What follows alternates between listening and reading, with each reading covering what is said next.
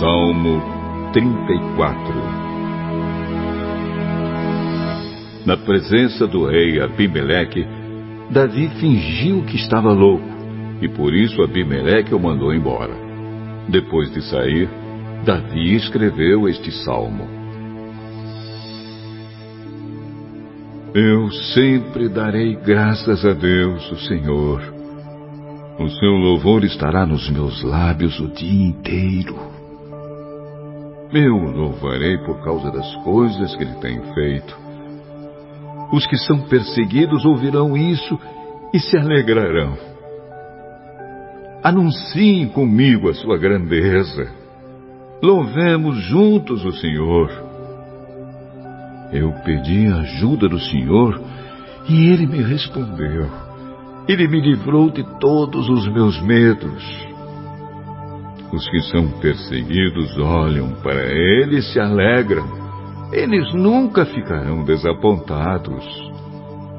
Eu, um pobre sofredor, gritei. O Senhor me ouviu e me livrou das minhas aflições. O anjo do Senhor fica em volta daqueles que o temem e os protege do perigo. Procure descobrir por você mesmo como o Senhor Deus é bom. Feliz aquele que encontra segurança nele. Que todos os que se dedicam a Deus o temam, pois aqueles que o temem não têm falta de nada.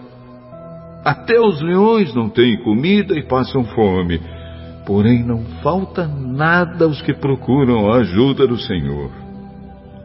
Venham, meus jovens amigos, e escutem, que eu os ensinarei a temer a Deus, o Senhor.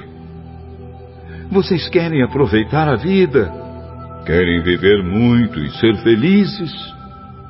Então procurem não dizer coisas más e não contem mentiras.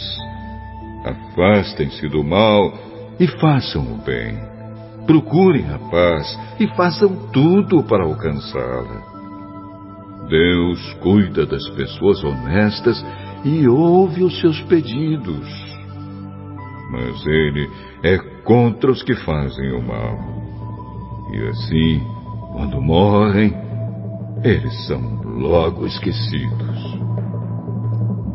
Quando as pessoas honestas chamam o Senhor, Ele as ouve e as livra de todas as suas aflições.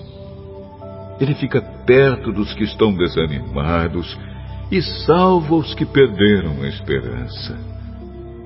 Os bons passam por muitas aflições, mas o Senhor os livra de todas elas. Ele os protege completamente nenhum dos seus ossos é quebrado.